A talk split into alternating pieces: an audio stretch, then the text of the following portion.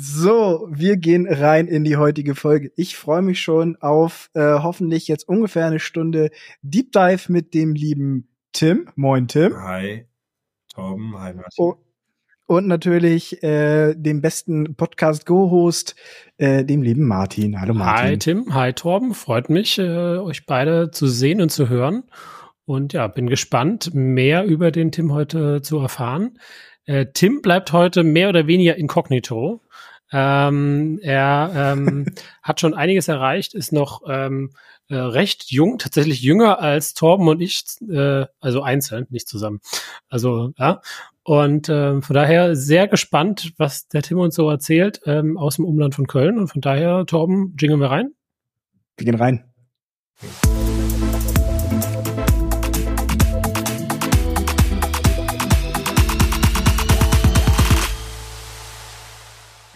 Bam. Der Tim ist äh, hier am Abfeiern. Geil. Das gefällt mir schon mal sehr. Das gefällt mir schon mal sehr. Ja, normalerweise google ich ja unsere Podcast-Hosts und oft sind die sehr präsent auf Instagram und Co. zu sehen. Und ähm, wir haben es jetzt aber bewusst mal andersrum gemacht äh, mit dir. Wir haben gesagt, hey, äh, du bist in der in der Derek Community und warst in der Vorgänger Community und ähm, hast aber so viel Wissen und wir wollen dich unbedingt auch mal hier aufnehmen, weil ich glaube, sehr, sehr viele Leute können davon was lernen. Und ähm, von daher äh, habe ich gegoogelt, aber gar nicht viel gefunden und von daher hast du ein paar Punkte für uns ergänzt. Von daher erstmal, hi Tim, herzlich willkommen, schön, dass du da bist. Ja, danke für die Einladung, lieber Martin, danke für die Einladung, Torben.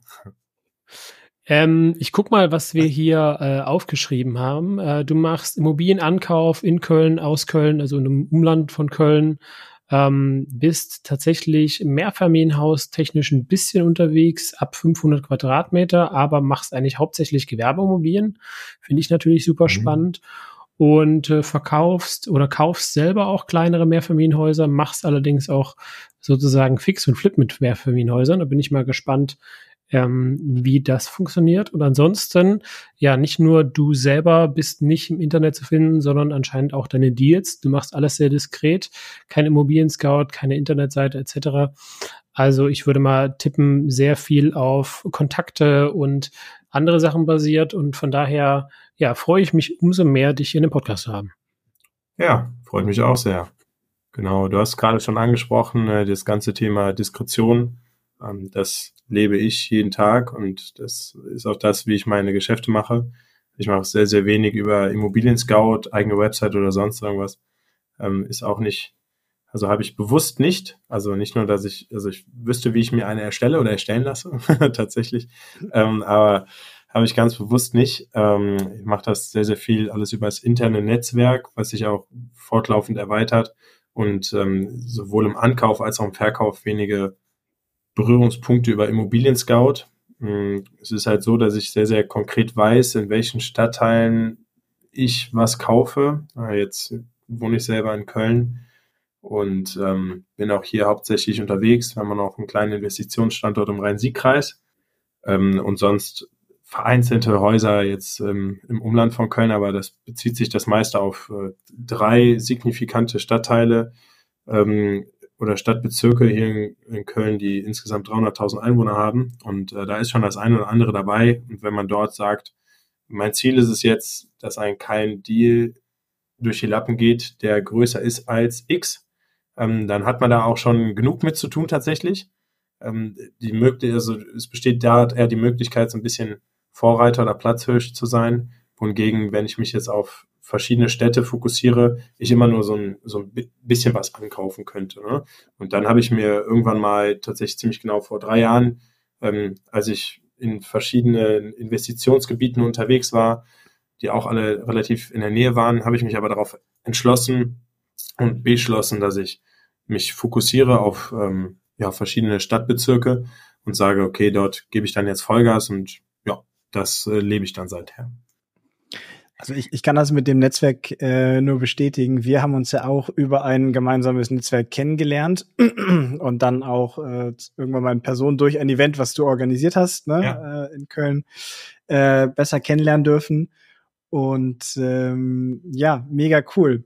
Äh, für uns ist immer so der, der Opener, mit dem wir reinstarten in die Themen, so die Frage, um das nochmal ein bisschen besser einordnen zu können, wie kam es eigentlich bei dir zu dem Thema Immobilien? Ne? Was hat dich darauf gebracht? Mhm. Ähm, wie kam es zu deinem ersten Kauf? Weil mit Mitte 20, muss ich sagen, höchsten Respekt. Ähm, ich dachte immer noch, also ich, in meinem Kopf bin ich auch immer noch 21 und sehr jung.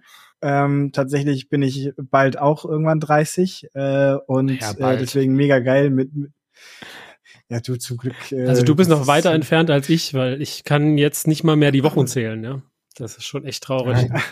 Der Lack ist ab, ich sag's dir.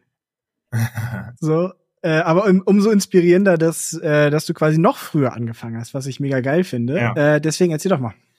Ja, so also ganz grob. Ähm, bei mir ist es so, dass ich dann relativ früh und äh, ich würde mal sagen ungewöhnlich früh vor fünf Jahren mein erst, meine erste Eigentumswohnung gekauft habe.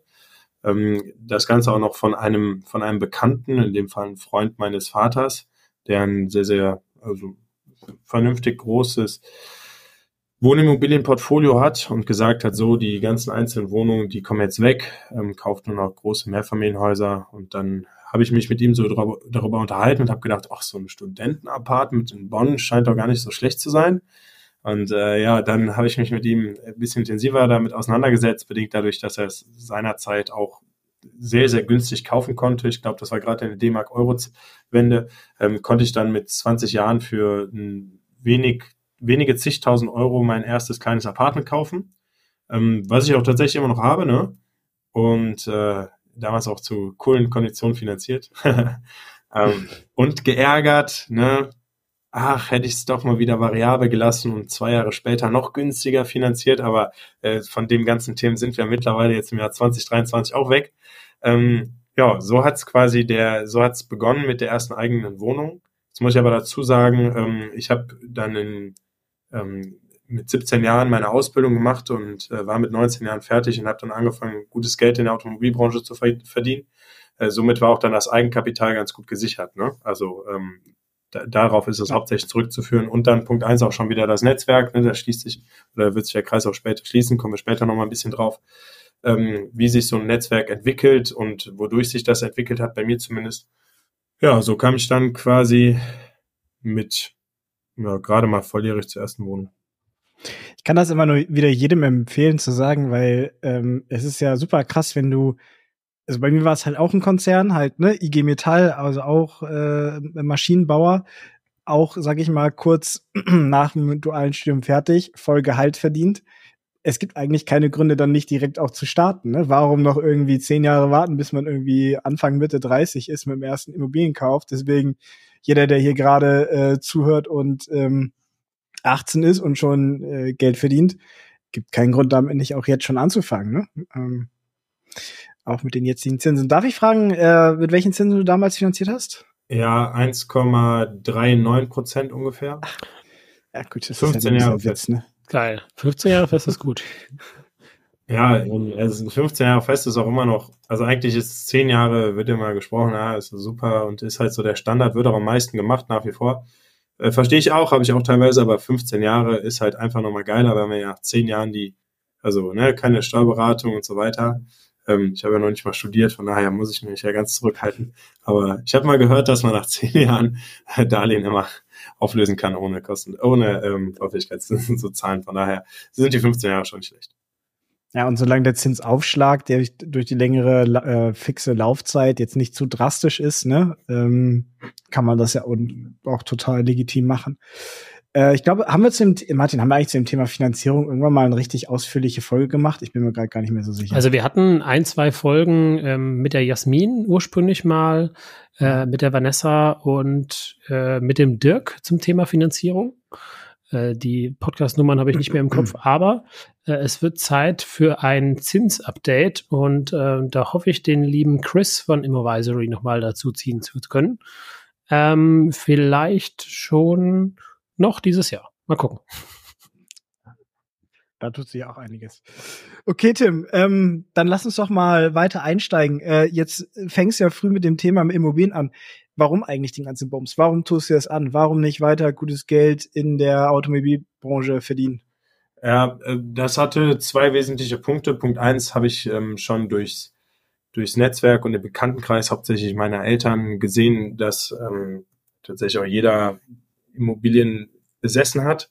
Bei uns, äh, also ich komme ja selber aus einer Unternehmerfamilie, auch alt eingesessen und wir haben ähm, dann im Bekanntenkreis hatte jeder irgendwie mehr Familienhäuser.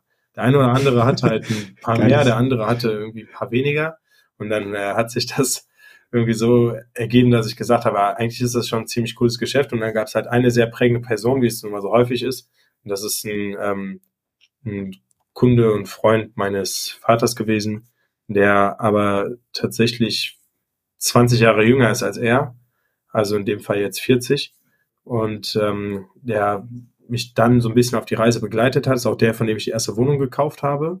Und ich gedacht habe, okay, wenn jemand jetzt sagt, dass er gerne eine Wohnung unterhalb des damals meiner Meinung nach äh, bestehenden Marktpreises verkauft ähm, und äh, so viele Objekte im Bestand hat, mit dem muss ich mich ein bisschen intensiver austauschen. Und wir haben noch nie also äh, einmal haben wir so ein so einen halb gemeinsamen Deal gemacht, äh, haben wir uns quasi, also habe ich ihn so ein bisschen unterstützt und auch eine Gewinnbeteiligung bekommen. Ähm, aber wir haben jetzt keine gemeinsame Gesellschaft etc., sondern wir also er fungiert für mich so ein bisschen als Sparringspartner. Und das ist natürlich nochmal deutlich, deutlich, deutlich besser und einfacher, einen direkten Ansprechpartner für alles zu haben, als bei irgendeinem Online-Coaching jetzt vielleicht mitzumachen. Sind auch, äh, kenne ich auch einige, ähm, die das gemacht haben oder selber ähm, machen. Aber ähm, ist es nochmal eine ganz andere Nummer, wenn man jemanden hat, einen direkten, Ansprech, einen direkten Ansprechpartner, der auch noch mitpusht und auch mit auf den Weg gibt und sagt, ey, Junge, das und das kannst du machen, das und das funktioniert vielleicht eher nicht so gut. Also das war quasi schon ein bisschen mehr als ein, also als ein reiner Coach, sondern eher Richtung Mentor. Ja, absolut Mentor, Mentor ne? nach wie vor. Ne? Also äh, Wegbegleiter, wir haben jede Woche Kontakt, äh, morgen treffen wir uns auch äh, wieder. Ja. Ja, sehr schön. Wie ging es dann weiter? Was hat deine Leidenschaft äh, dann weiter getriggert und was, wo war der Punkt, wo du gesagt hast, ja, äh, scheiß mal auf den Automobil, auf die Automobilbranche? Äh, ja, das war dann quasi, hm, ich habe dann noch mal eine Weiterbildung gemacht. Und 2020 war es dann quasi vorbei, wo ich gesagt habe, okay, ähm, das lohnt jetzt oder das bringt es nicht mehr so. Dort gab es auch ein äh, sehr prägendes Ereignis. Also ich bin in den elterlichen Betrieb eingestiegen, also im Automobilbetrieb und dort haben wir, also es ist jetzt kein reiner Autohandel, aber ne, es ist, ist ein Betrieb in der Automobilbranche. Und ähm, ja, da habe ich halt gemerkt, dass es ganz, dass es cool ist, dass es auch Spaß macht, aber es für mich einfach nicht das Richtige ist und das, was sich bei mir quasi im Kopf festgesetzt hat, was ich mal langfristig machen möchte. Und äh, wie es dann immer so ist, dann hatte ich so ein paar ähm, paar persönliche Themen. Okay, wie ist das? Hm, ich übernehme nicht den den Laden des äh, des Vaters oder den Betrieb des Vaters sondern er hat es dann äh, andere, also ein anderes Familienmitglied hat es dann übernommen, das Ganze dann 2017 oder 18. Genau, und dann habe ich gesagt, ja, ich möchte mich mehr in die Richtung Immobilien entwickeln, damals auch mit dem stark aufsteigenden Markt. Und dann hat er, also dann haben wir das innerhalb der Familie so auch beschlossen und dann habe ich gesagt, komm, ich mache mich selbstständig, mache dann alles in einer ganz anderen Richtung. Ja, das hat dann äh, ganz gut funktioniert, würde ich mal sagen, ja. Wer ist denn angefangen? Mhm. Also, weil ich sag mal, von einer Eigentumswohnung, ja. äh, die man aus dem Netzwerk kauft, äh, beziehungsweise aus dem Bekanntenkreis. Das ist witzig, weil bei mir was äh, eine ähnliche Story. Ähm, danach muss ja aber noch ein bisschen mehr passieren, um das dann auch richtig in Vollzeit zu machen. Ja, genau. Ähm, danach bin ich eigentlich schon nach den ersten paar Wohnungen, die ich mir dann in den Bestand gekauft habe, bin ich hingegangen und habe auch durchs Netzwerk ein kleine, also eine, ich sag, ich habe letztens schon mal zu jemandem gesagt, kleinere Gewerbeeinheit. Ähm, das kommt aber darauf an, auf welche, mit welcher, durch welche Brille man auf kleinere Gewerbeeinheit blickt. Das sind so 10.000 Quadratmeter. Ähm, und derjenige sagt so, ich habe auch eine kleine Gewerbeeinheit, hat dann auch so, so ein Safe-Storage-Anteil gekauft und so ein 6 Quadratmeter Ding oder so. Sag ich, ah, nee, also schon noch ein bisschen größer. Ähm, ja, genau. Und das konnte ich dann kaufen. Das war, ähm, war mit einer Insolvenz verbunden und äh, lange Diskussion mit der Bank, die da noch eine Grundschuld drin eingetragen hatte. Und das konnte ich dann nach einer einjährigen Akquisitionszeit kaufen und realisieren. Und äh, das war ein sehr, sehr, war ein sehr, sehr guter Faktor. Und so konnte ich dann ähm, diese Gewerbeeinheit, die konnte ich parzellieren, äh, die aus verschiedenen Dingen bestand, auch aus der tatsächlich ehemaligen Nutzung in der Automobilbranche. Und das hat sich dann sehr, sehr lukrativ gestaltet, ähm, so dass ich durch diese Entwicklung und durch den Überschuss sehr, sehr gut leben konnte und gesagt habe, alles klar, jetzt mache ich weiter und mache jetzt ähm, Projektentwicklungsgeschäft in Form von Immobilienhandel mit Wohnungen für Eigennutzer. Ne? Also so ist es dann weiter gestartet. Dann hatten wir die ganze Corona-Zeit, ähm, in der man äh, auch gute Zinsen noch nach wie vor hatte, die Leute mehr auf ihr Eigenheim geachtet haben. Das konnte ich ganz gut nutzen, indem ich dann Eigennutzer Immobilienhandel betrieben habe. Ja. Und weiterhin auch im Bestand gekauft habe. Ne? Also also eine klassische Mischstrategie. Jetzt nicht alles auf eine Karte gesetzt, sondern eine Kombination aus Buy and Hold und Fix und Flip. Genau, also ich habe mir quasi das, ich benutze die zwei englischen Begriffe selten, deswegen nenne ich das äh, Bestandsaufbau oder Immobilienbestand und Immobilienhandel. Ich habe alles gehandelt, was ich kaufen konnte und was sich nicht als Kapitalanlage oder ne, für mich gerechnet hat. Das waren dann hauptsächlich große Wohnungen. Ähm, die jetzt für die Familie, äh, Vermietung für mich weniger interessant sind. Ich stehe mehr auf die kleinen Wohnungen, ähm, aber trotzdem vom Kaufpreis und sowas lukrativ waren, ja. Hast du, also 2020 ist jetzt ja auch schon ist jetzt ja auch schon wieder drei Jahre her. Ja, ähm, drei Jahre. Oh Gott, oh Gott. Drei, also drei Jahre und elf Monate, also eher mal vier Jahre her, ja. Mhm. Wie hast du denn, ähm, hast du an deiner Strategie grundsätzlich was geändert? Weil, ähm, also ich sag mal, bei uns war das ja auch ähnlich und ähm, größere Wohnungen für Eigennutzer, ne, funktioniert gerade nicht so. Ähm, bevor wir gleich noch auf ein paar andere Themen eingehen, ähm, hast du an deiner Strategie groß was geändert äh, oder machst du immer noch für Eigennutzer? Ja, äh, hat sich komplett geändert. Also ich kaufe gar keine Wohnung mehr. Ich gucke mir auch keine Wohnung an und das seit über einem Jahr jetzt nicht. Also die letzte Wohnung habe ich gekauft im Jahr 22 ähm, hm. und äh, auch zum, ja, als Handelsobjekt für Eigennutzer, ne? Hm. Äh, ganz kurze Überraschung, funktioniert nicht mehr. also mittlerweile vermietet und äh, jetzt als Kapitalanlage im Vertrieb, ja. Habe ich auch noch. Also diese Wohnung, die ich zuletzt gekauft habe, die ist leider auch noch nicht weg. Ja. Ich war heute Morgen Unterschrift Mieter für eines unserer Handelsobjekte, was auch mal das Ziel hatte, Eigennutzer äh, zu bekommen. Da ist jetzt auch Mieter. Äh, war ich heute Unterschrift für den Mietvertrag. Also ja, sehr gut. Ähm, so ist da das. Habt ihr dann jetzt die Zinsen langfristig festgeschrieben oder wie habt ihr das geregelt? Machen wir jetzt gerade noch. Okay, also ihr habt die erste Variable finanziert und äh, wahrscheinlich mit 5,5 oder 6 Prozent Zins sogar aktuell.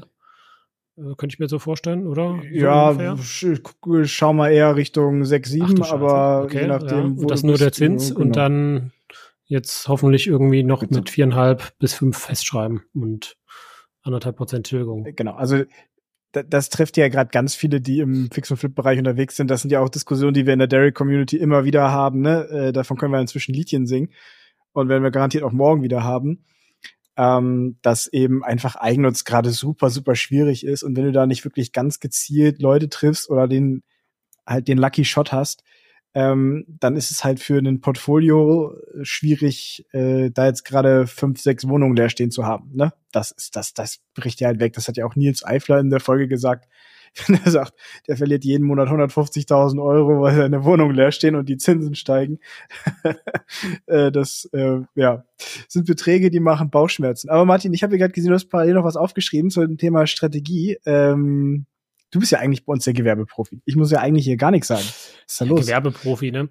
Also ähm, ich finde das ganz lustig. Du hast das Thema Gewerbemobilien angesprochen und dann 10.000 Quadratmeter und jeder, der jetzt irgendwie seine äh, 50 Quadratmeter Wohnung das erste Mal gekauft hat und fühlt sich wie ein King, ja, äh, der denkt an 10.000 Quadratmeter, wie unglaublich krass das ist. Ähm, aber das ist halt tatsächlich so eine Sache, ne? Bei Gewerbeimmobilien, ich weiß gar nicht mehr aus dem Kopf raus, was hat jetzt so ein normaler Rewe-Markt oder sowas als Vergleich, irgendwie anderthalb bis vielleicht zweieinhalbtausend Quadratmeter oder sowas, könnte ich mir vorstellen. Ähm, also nur, dass man mal eine Hausnummer hat. Zehntausend Quadratmeter ist ja. dann ungefähr Minimum vier bis fünfmal so groß, ja. Ähm, ich habe äh, mein letztes Projekt, was ich tatsächlich gemacht habe, war kurz hinter der, also im Gewerbeimmobilienbereich, ein Build to Suit, also ein Neubau von äh, Logistikgebäude ähm, mit zwei Phasen und das waren 45.000 Quadratmeter.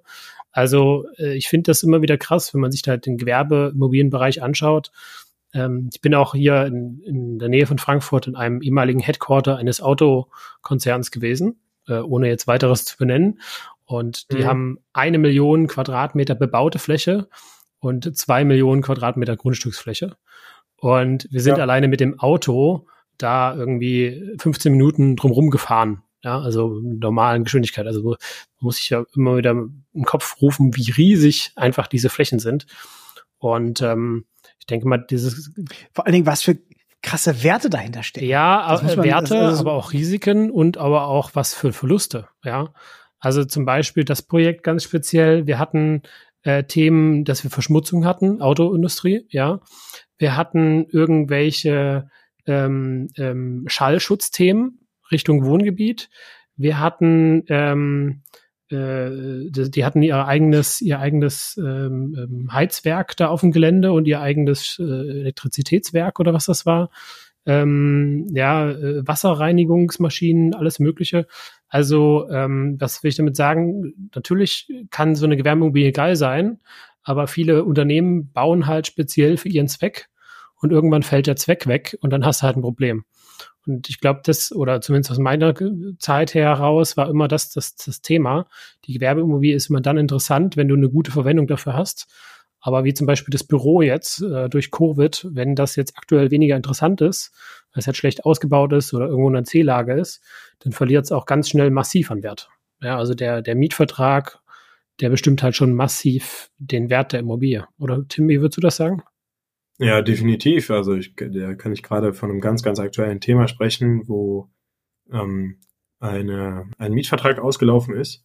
Wir waren in einer, also erst also das Schließen eines Pachtvertrages, ne? Das, also über Gewerbeimmobilien, also mega spannend, Martin, äh, dass du dich ja, dass du ja auch so unterwegs warst und äh, so, so, so viel Berührungspunkte hattest, weil da hat man, kriegt man, also findet man sehr, sehr wenig Ansprechpartner, das, das merke ich immer wieder, da wird man relativ alleine gelassen. Ja. Es gibt manche Makler, die ja natürlich auf Gewerbeimmobilien spezialisiert sind, mit denen man dann eher immer Berührungspunkte hat, aber die sind dann auch oftmals in exorbitant anderen Dimensionen unterwegs, so dass diese ähm, die, diese Small und Mid Cap, so nennt man das im Gewerbeimmobilienbereich, in dem ich dann unterwegs bin, eigentlich schon wieder eigentlich ja wieder selber aktiv werden muss. Ne? Also da gibt es kaum einen Makler, der sich auf diesen Bereich spezialisiert hat.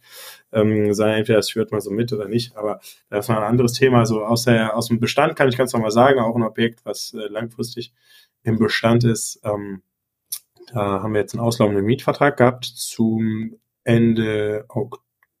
Ende Oktober oder Ende September, ich weiß es gar nicht mehr, 10.000 Euro ähm, Monatspacht, ne, steht jetzt frei und sollte zum ersten ersten neu vermietet sein. Monatspacht. Ja, 10.000 Euro, ne? 10 was, das, was das für krasse Werte sind, ne? Ja. Da hast du das Ding ja, genau. einfach finanziert und, und keine Ahnung, ich sag mal, zwei Drittel davon kosten, weiß ich nicht, oder wie auch immer. Und dann fällt einfach diese Pacht aus. Ja, das ist, ja, genau. da musst du schon Budget haben. Der ne? Pächter, der, der Pacht, ja, genau. Ja, also, also man sollte immer gucken, dass man eine Jahres äh, netto Kaltmiete für so ein Gewerbeobjekt auch mal wieder locker wegstecken kann, wenn es jetzt mal gerade nicht vermietet ist. Ne? Ähm, ja, weil das kann immer wieder passieren. Und äh, das heißt, jetzt äh, springt uns derjenige ab, mit dem wir einen Pachtvertragsentwurf schon hatten, auf dem 1.1.24, ja, dann stehe ich dann jetzt da ne? und darf mir einen neuen Pächter suchen. Aber ist nicht so schlimm. Also wird sich auch wieder einer finden. Ähm, ähm, ja, der muss man nochmal eine ganz, also muss man ganz andere Reserven haben, ganz anders kalkulieren, ganz andere Faktoren auch, ne? Auch das darf man nicht äh, das kann man nicht vergleichen. Jetzt gerade wir hier aus Köln oder auch Frankfurt oder Hamburg, wenn wir jetzt mal die Städte selber nehmen, also was für, äh, was für Renditen jetzt noch in der Niedrigzinsphase gestartet sind. Aber auch der Preisverfall, muss man sagen, bei Gewerbeimmobilien nicht so hoch, ne? Also der Eigennutzer bei Wohnimmobilien also zumindest in dem Bereich, in dem ich bei Gewerbeimmobilien unterwegs bin. Bei Wohnimmobilien, der Eigennutzer bricht weg, weil er es nicht mehr leisten kann. Ja, der Logistiker, Eigennutzer, Gewerbeimmobilien, denen ging es in den letzten Jahren gar nicht so schlecht. Der steht nach wie vor mit dir, also neben dir und sagt, kaufe ich. Ja, mhm. ja gut, gerade äh, ähm, vielleicht noch ein Thema, die haben ja oft einen Indexvertrag, ne? Und jetzt hatten wir gerade ja, drei Jahre, wo ordentlich die Indexe reingehämmert haben. Ähm, also die haben in den letzten drei Jahren einfach mal ihre Miete um 20, 25 Prozent erhöht. Ja, und nicht ja. unbedingt laufende Kosten höher. Und äh, also im besten Fall, ne, wenn du die Mietverträge gut gestaltet hast und so weiter. Und äh, also es kann sein, dass du hast den Mietvertrag komplett laufen, du musst gar nichts machen, außer dem Mieter mitteilen, der Index hat sich geändert. Bitte äh, ab jetzt Miete erhöhen auf. Und äh, also tatsächlich habe ich teilweise für große Konzerne auch diese diese Sachen ähm, haben, haben wir also für die Konzerne nachrechnen lassen. Ja, also ich habe es nicht selber gemacht, aber ich war sozusagen Ansprechpartner für die Konzerne, weil die haben einfach diese Rechnung gekriegt. Das ist so eine Dauermietrechnung.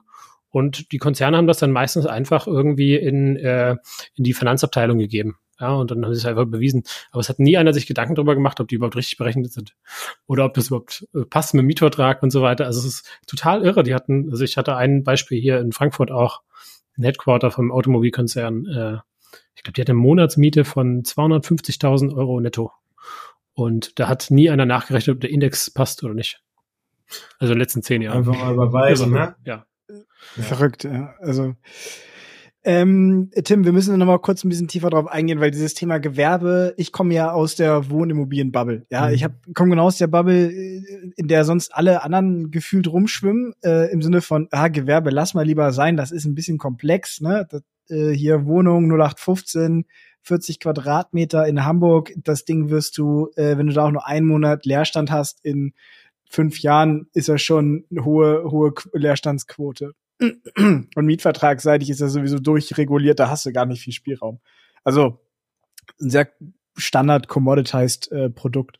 Jetzt ist Gewerbe ja immer eigentlich spezifisch irgendwie auch auf den Kunden. Ne? Also klar, du, ob da jetzt ein Friseur drin ist oder ein kleiner Laden, aber äh, kannst du mal so ein bisschen erzählen, wieso du unbedingt Bock hattest auf das Thema Gewerbe, also was dich so da angetrieben hat, da jetzt tiefer reinzugehen und ob du irgendwie jetzt da eine spezifische Nische hast, weil, wie ja. gesagt, das ist für mich so, kommt so das Gefühl rüber, dass es schon eher immer so individuelles Matchmaking ist von Mieter zu Objekt und da natürlich aber auch ein Risiko ist und wie geht man mit Objekten um, wo du vielleicht keine Mieter findest. Also da würde ich gerne noch mal ein bisschen tiefer drauf eingehen. Ja, sehr, sehr gerne. Also wie, wie ich darauf gekommen bin, war tatsächlich der Marktlage geschuldet, äh, bedingt dadurch, dass immer wieder, also immer wildere Faktoren gezahlt wurden. Ähm, gerade jetzt in der Am Wohnimmobilien meinst du? Genau, am Wohnimmobilienmarkt, ja. genau. Ähm, und ich ein Fan der Detailprüfung bin. Das heißt, ich kaufe nichts, weil ich jetzt gerade sehe, boah, cool, der Makler ruft mich an und sagt, ähm, das ist jetzt der Mega-Deal und jetzt müssen wir am liebsten morgen zum Notar. Martin, in eurer letzten, vorletzten Folge, ich weiß nicht, wenn der Folge, wo es um dein Mehrfamilienhaus in Bochum ging, äh, da habe ich mich sehr, sehr, sehr, sehr wiedergefunden in dem persönlichen Ankauf und dem persönlichen Kontakt, den man dann halt auch zum, zum Verkäufer hat. Ähm, und nicht, dass jemand irgendwie eine Drucksituation ausüben möchte und sagt, boah, lass mal in zwei Wochen jetzt äh, heute am besten Notarvertrag bestellen, 14 Tage zum Notar. Das ist gar nicht meine Art. Und leider war es genau so in der Niedrigzinsphase, dass man kaum Zeit zur Prüfung hatte. Und dann habe ich immer gesagt, ja, ich kaufe ich habe auch die Bankbestätigung, aber ich will erst noch dies, dies, dies, das und jenes an Unterlagen haben. Und äh, Standard war, ich wollte immer ins, ähm, oder möchte nach wie vor, immer ins Bauaktenarchiv gucken. Mittlerweile habe ich ja einen Ansprechpartner jetzt bei uns, ähm, den ich anrufen kann und auch kurzfristig einen Termin bekommen. Ansonsten war ich immer mit sechs bis acht Wochen Vorlaufzeit. Ja, da jedes Mehrfamilienhaus in Köln weg, ne? Also was halbwegs interessant vom Faktor oder vom Quadratmeter Kaufpreis war. War es nicht in Köln sogar auch noch so, dass das Bauamt äh, oder nee, das war Bibliothek, ne? Die ja. S-Bahn. Nee, Bauamt. Das war das Bauamt. Bauamt.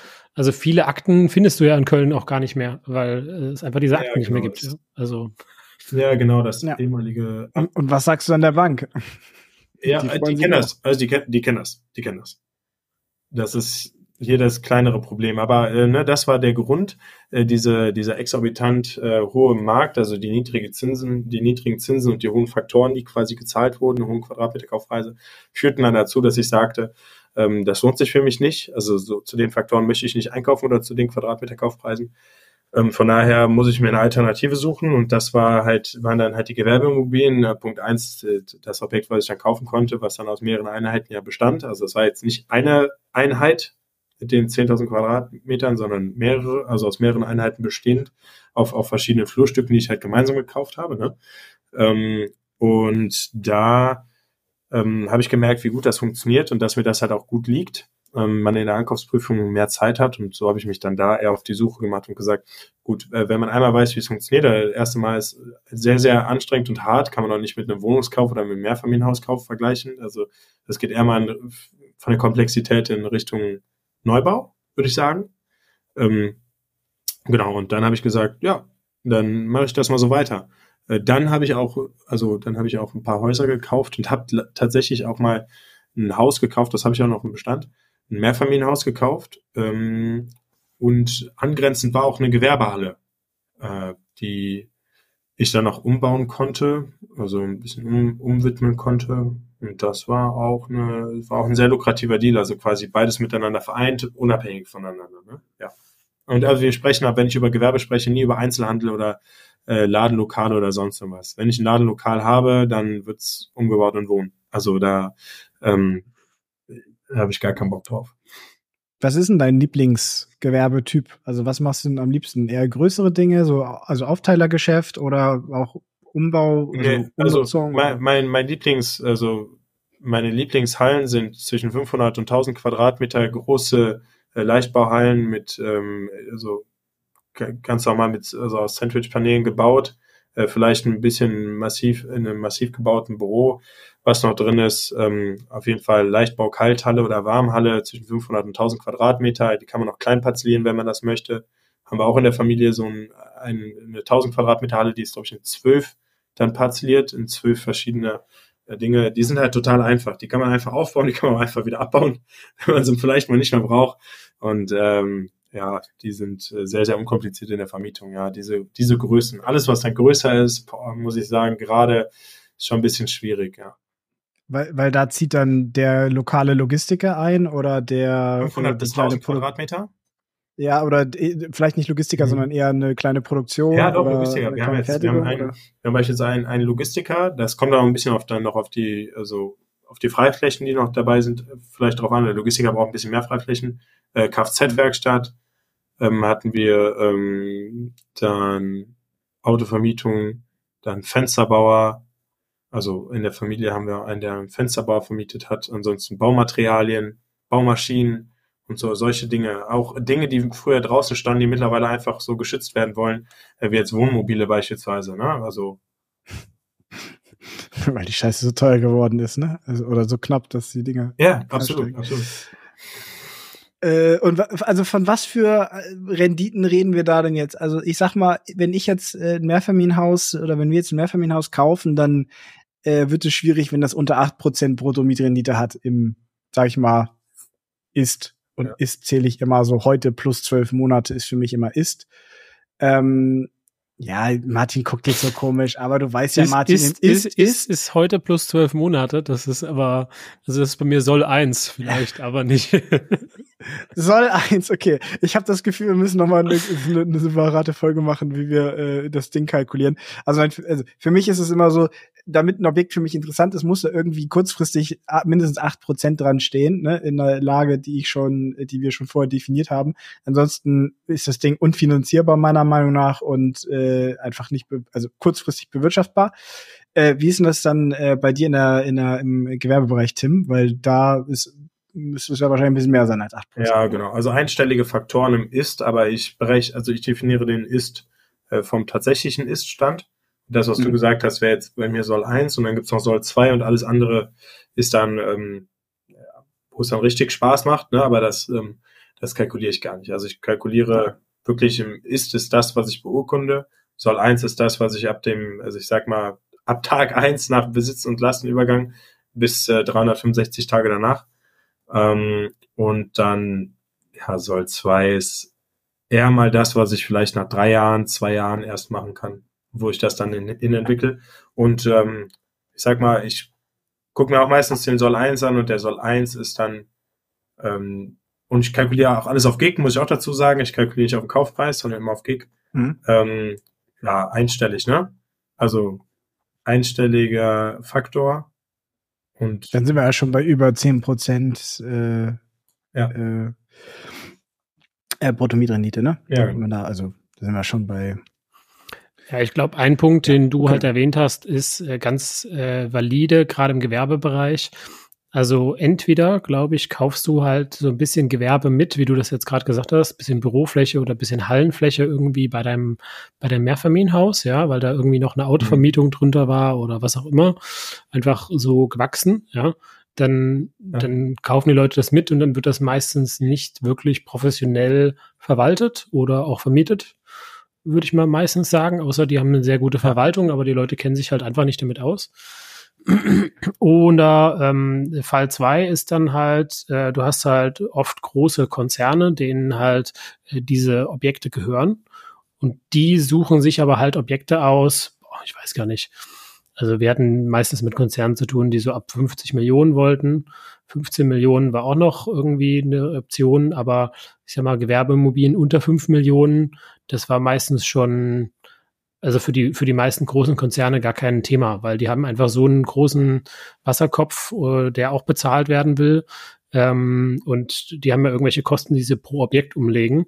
Und das heißt, die, die suchen halt in so einem großen Bereich. Und dadurch, sag ich mal, das, also kann ich mir sehr gut vorstellen, dass du in dem Markt dann, sag ich mal, mit, ich sag mal, kleineren Flächen, ja, oder vielleicht irgendwo jetzt nicht riesigen Flächen, ähm, irgendwie weniger Konkurrenz hattest in dem Sinne.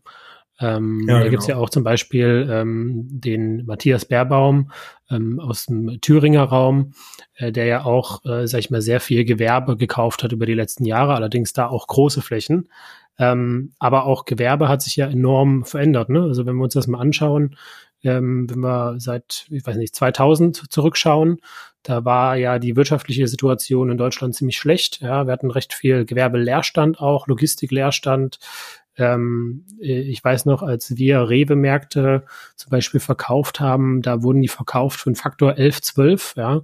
Ähm, dann in den letzten zwei Jahren, da waren die schon zehn Jahre alt und wurden aber dann wieder für einen Faktor 18 verkauft oder so, ja. Also, und der Mietvertrag war, war zwei Drittel um, ja. Also äh, eigentlich komplett ja. irre. Aber der, der Gewerbemarkt in Deutschland an sich hat sich ja auch enorm entwickelt und ich denke mal jetzt gerade auf das Thema, was jetzt, sag ich mal, zukünftig äh, sich entwickelt, im nächsten Jahr, zwei Jahre, ähm, ist natürlich auch wieder spannend, wie viel mehr Gewerbefläche wir brauchen. Also bisher halt schon sehr wirtschaftlich abhängbar. Ne? Also Immobilien für Wohnen, die werden halt einfach gebraucht, die brauchst du immer, äh, solange dort jemand wohnt. Ja, aber Gewerbeimmobilien brauchst du halt nur, wenn du produzierendes Gewerbe hast vor Ort. Ähm, aber du sagst halt speziell, wenn so hätte ich das hier jetzt zumindest mal verstanden, du gehst halt nicht auf jetzt diese Riesenkonzerne, die halt auch sehr schwergängig sind, sondern eher, ich sag mal, auf die kleinen Starterunternehmen oder Familienunternehmen oder weiß nicht, geführt von ein, zwei Leuten Unternehmen, die halt auch ihre Flächen brauchen und ähm, sozusagen, ich würde das so ein bisschen sehen wie WG-Vermietung äh, für, für Gewerbe. Ja, so ein bisschen in die Richtung ist das ja, kann man fast fast sagen. Ja, genau. Also ich, ja, genau. Ich schaue schon, dass sie ähm, schon getrennt voneinander sind. Ähm, das heißt, nicht, nicht so viel Gemeinschaftsflächen, das bringt auch Probleme mit sich. Ähm, aber ich schaue schon, dass die ja, von der, von der Größenordnung so sind, dass ich das eher parzelliere, kleinteiliger Vermieter, als mir jetzt einen Konzern da reinzuholen. Weil dafür sind auch die, mhm. die Flächen einfach auch zu klein. Ne? Ähm, tatsächlich diese familiengeführten Mittelständler, eigentlich die, die gerade, also ja, muss man auch dazu sagen, auch das ist natürlich ein Risiko, weil die ja auch mit unter der jetzigen wirtschaftlichen Situation am meisten leiden. Ne? Also mhm. wir haben auch einen Mieter, der sagt ganz klar, ey, wir haben so viele, wir haben so krasse Nebenkosten bei euch in der Halle, die kriegen wir kaum richtig heiß. Das hat vor zwei, drei Jahren hat es keine Sau interessiert, ja. Hat mhm. keiner gefragt, wie wird diese Halle beheizt, wie hoch sind die Energiekosten, da wurde der Gas dann aufgedreht und dann ging's los. Ne? Und jetzt sagen die sich auch, äh, wie hoch sind denn die, äh, die Gaskosten so? Und dann sagt man, keine Ahnung. Äh, das äh, macht ja, das meldet ja der Mieter ganz oder der Pächter ganz normal an. Da ist nichts mit Nebenkostenabrechnung oder ähnliches, die haben Eigenversorgerverträge. Und dann äh, wundert man sich, ne, wenn man auf einmal anstatt 500 Euro im Monat an Heizkosten äh, 1200 zahlt, na, dann bleiben, müssen die natürlich sich in der Kaltmiete widerspiegeln. Ja. Ähm, das, was ich irgendwie auch so, so ein bisschen charmant finde an Gewerbe, und ich werde schon lange so ein bisschen heiß auf das Thema. Ich habe noch nie Gewerbe gemacht. Also irgendwo vielleicht so eine kleine Halle oder sowas. Ein bisschen, bisschen, bisschen Fläche. Ja. Äh, das, was äh, natürlich spannend ist, hast du gerade schon so ein bisschen angesprochen, das Thema ist wenig reguliert, ne? Du hast eine ja. deutlich mehr Vertragsfreiheit mit dem Mieter, kannst das quasi deutlich. Vertragsfreiheit. Ja, also, du hast schlichtweg. Also du kannst einfach wirklich alles vereinbaren. Ja. Und ist das führt Bucher, natürlich dazu, dass ich. Bucher ist der Ausschluss. Sehr, sehr weit definierter Begriff Wucher, aber ja, natürlich Wucher ist immer, also geht jetzt, also Wucher sollte man ja eh nicht machen, ja. Aber ich sag mal, Dinge, die, die der die der Pächter zahlen muss an Umbau und so weiter. Ich hatte letztens die Diskussion mit einer Wohnungsmieterin, die sagt, die will die Wohnung nicht mehr streichen, weil sie nur drei Jahre drin gewohnt hat. Sag ich so, ja, trotzdem, ne, steht hier frisch gestrichen, wird sie ähm, übergeben und frisch gestrichen zurückgegeben. Sagt sie, nee, also hat der Mieter vorhin gesagt, das geht Äh, nicht. finanzieller Ruin da. Ja. Ja, echt. Und beim, beim Gewehr. Nee, beim also was ich weiß, was zum Beispiel mal ein Gewerbe Thema war, war, in Gewerbe darf man ja zum Beispiel auch Verwaltungskosten umlegen. Und ich weiß, es gab mal ein Urteil irgendwie, da hatte einer irgendwie 200 Euro Verwaltungskosten umgelegt pro Monat. Ähm, und da hat dann der Gewerbemieter gesagt, nee, Leute, also so haben wir nicht gewettet. Das hat überhaupt nichts mit den Verwaltungskosten zu tun.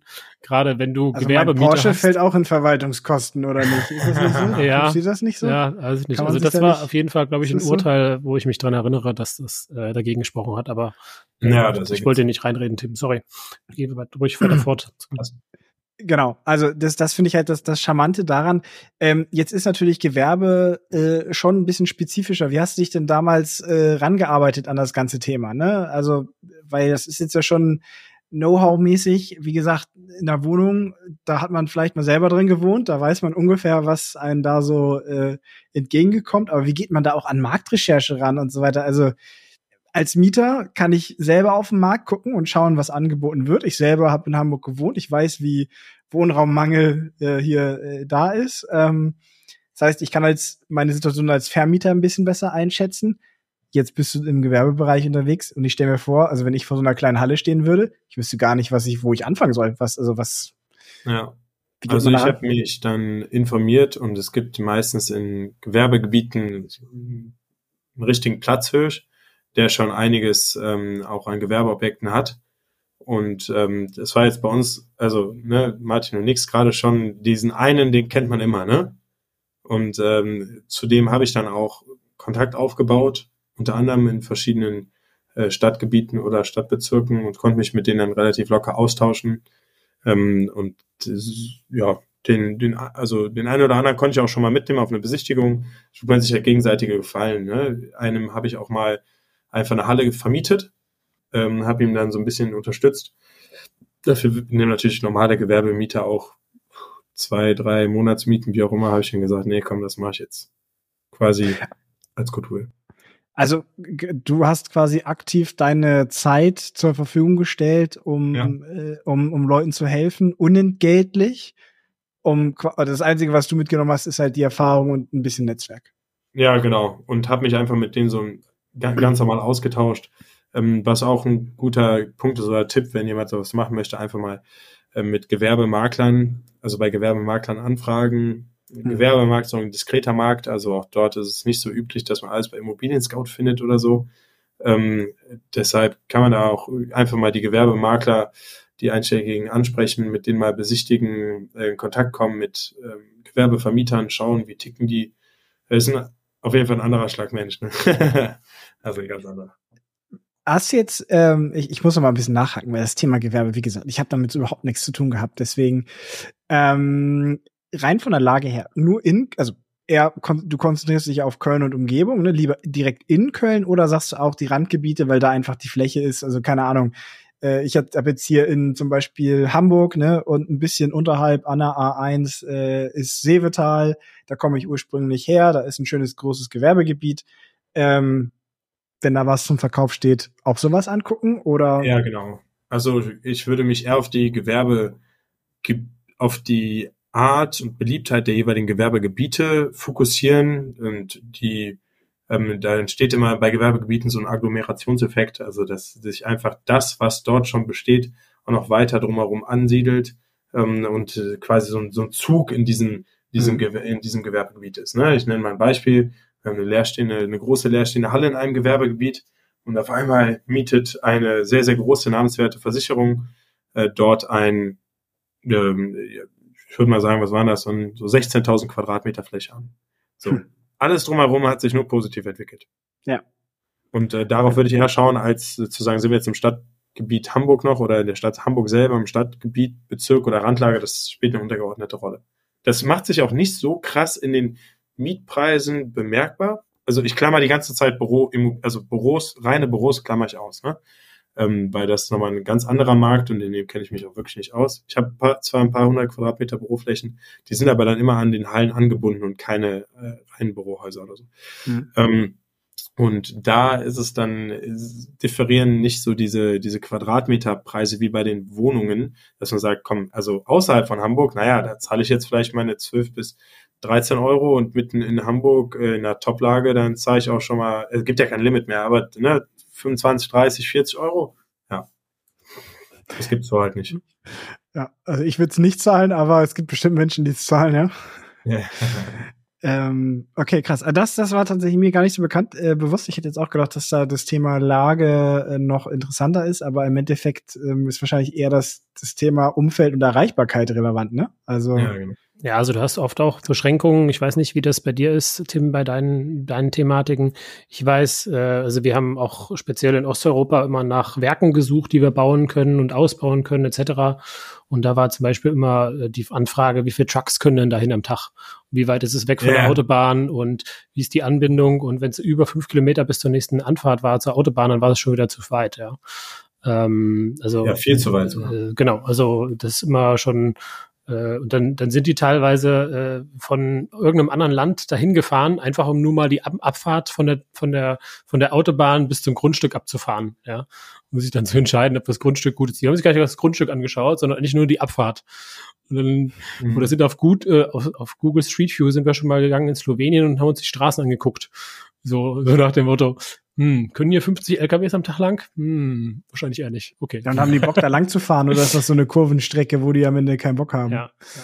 ja aber Tim, du hast auch einen anderen Thema gesagt, ne? Ähm, also dieses Gewerbeimmobilien-Thema ist halt schon erstmal eine total, also gerade bei den Maklern ein sehr verflochtenes Business. Ne? Also ich war ja auch bei Cushman Wakefield, also auch einer der drei größten Gewerbe-Service-Developer der Welt ähm, oder der drittgrößte sogar. Und ähm, also im Prinzip die Leute, die gehen auch normalerweise selten aus der Branche raus. Also entweder gehst du eigentlich in die Branche rein und wickelst, in, in, in, äh, gehst dann irgendwie mal zum Developer, Panatoni und Co., also ist einer der größten oder sogar der weltgrößte ähm, LNI-Entwickler, also Logistik- und Industrial-Entwickler der Welt. Oder du gehst halt mal zum Kunden, ähm, keine Ahnung, gehst dann zu, was weiß ich, Amazon oder so oder gehst dann halt wieder zu dem Makler zurück, ja, aber im Prinzip bleibt das alles so im Dunstkreis. Und ähm, also es ist schon, ähm, ja, ich glaube, ein spezieller äh, Menschenschlag teilweise, der da unterwegs ist, weil die Leute natürlich auch mit ganz anderen Zahlen groß werden. Ne? Also ich hatte Projekte ähm, bei unserem Team zum Beispiel, äh, dann war die Fee irgendwie unter 500.000 Euro, die verdient werden kann, ja, also die Vermietungsfee. Und dann haben die gesagt, nee, ist uninteressant haben wir gar nicht Lust zu machen. So. Oder denkst, hä, ja. Leute, was ist los? Ich habe hier einen Auftrag. Ja, haben wir keine, haben wir keine Kapazitäten für. Und ich so, bah, das also ist irre. Äh, Tim, eine Frage habe ich tatsächlich noch. Ne? Äh, jetzt machst du ja Wohn, äh, Wohnimmobilien und ähm, also im Bestand und auch Gewerbe. Ähm, wie ist das verwaltungsseitig? Ist es deutlich einfacher, Gewerbeimmobilien zu verwalten oder nicht? Ja, deutlich weil du ja faktisch alles an Verantwortung an den Mieter übergeben kannst und eigentlich nur einmal im Monat drauf gucken musst, ob die Miete kommt. Ja, das auf der einen Seite.